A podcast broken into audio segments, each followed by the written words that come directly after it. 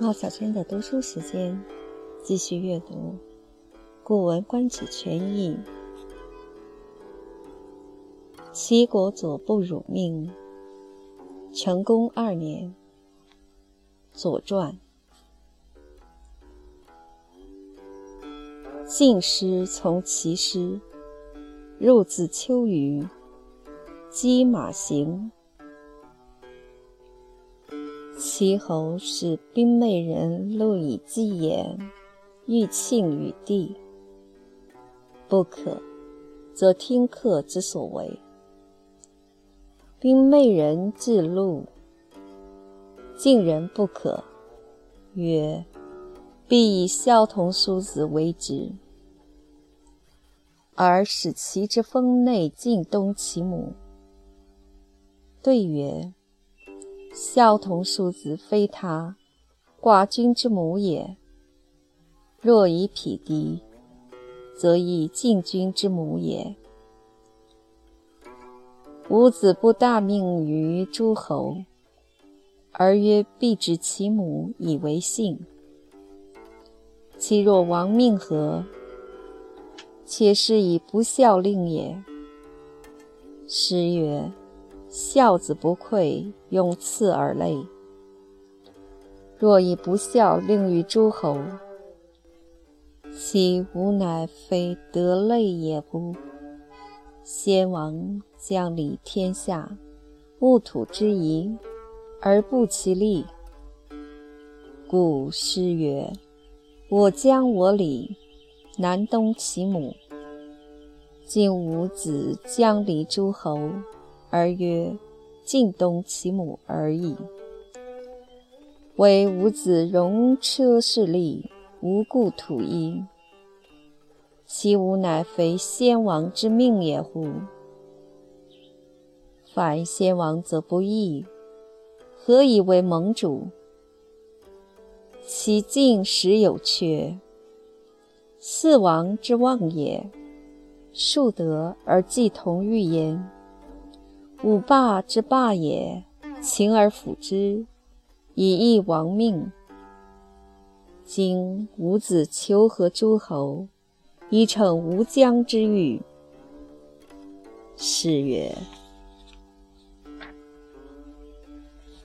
布政悠悠，百禄是求。子时不忧，而弃百禄，诸侯何害焉？不然，寡君之命使臣，则有此矣。曰：子以君师辱于必义，不舔必负，以靠从者，为君之政，师徒挠败。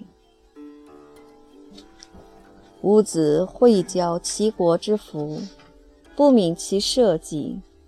史记就好，唯是先君之避弃，土地不敢爱，子又不许，请收合于境，备承戒矣。必义之行，亦云从也。况其不幸，敢不为命是听？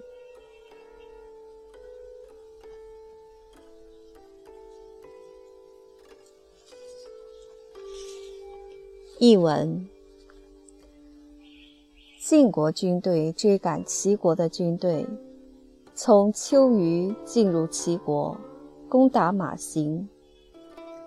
齐侯派兵昧人把姬野、玉庆和土地送给晋国，说：“如果他们不肯购和，那就听凭他们怎么办。”兵昧人送去财物，晋人不肯购和，说一定要用孝同叔子作为人质，而且要使齐国境内的田垄全部向东。兵昧人回答说：“孝同叔子不是别人，是寡君的母亲。如果按照两国对等的地位说，也是晋君的母亲。”您向诸侯发布周天子的命令，却说一定要把齐侯的母亲作为人质，以为平信。您怎么对待周天子的命令呢？这是拿不孝来号令诸侯呀。《诗经》说：“孝子的孝心是无尽的，永远可以赐给你的同类。如果用不孝来号令诸侯，恐怕不是以孝道来教育同类吧？”先王在天下划定地界，治理土地。要查看土地适宜种植什么，而后做有利于生产的布置。所以《诗经》说：“我划定地界，治理土地，向南或向东开辟那田垄。”现在您要诸侯划定地界，治理土地，却说什么田垄统统都向东，只顾您战车的便利。不顾土地是否适宜，这恐怕不是先王的意志吧？违反先王就是不合道义，凭什么做盟主？晋国确实是有过错的，四王只能够统一天下，在于树立德政，满足诸侯的共同愿望；五霸只能够领导诸侯，在于辛劳努力。安抚诸侯，让大家为天子的命令效劳。现在您要求会合诸侯来满足没有止境的欲望，《诗经》说：“施政宽和，各种福禄都会来聚。”您确实不宽和，抛弃了各种俘虏，这对诸侯有什么害处呢？您如果不肯答应媾和，寡君嘱咐我的时候，还有一些话说。您率领国军的军队驾临我国国土，敝国只有很少的兵赋，用来犒劳您的随从。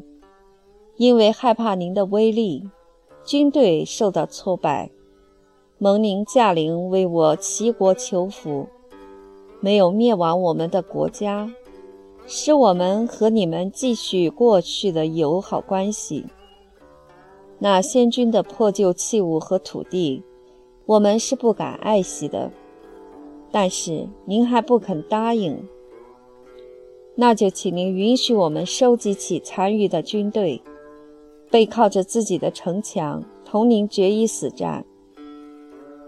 敝国幸而战胜了，也本来是要服从您的命令的，何况不幸失败，怎敢不听从您的命令呢？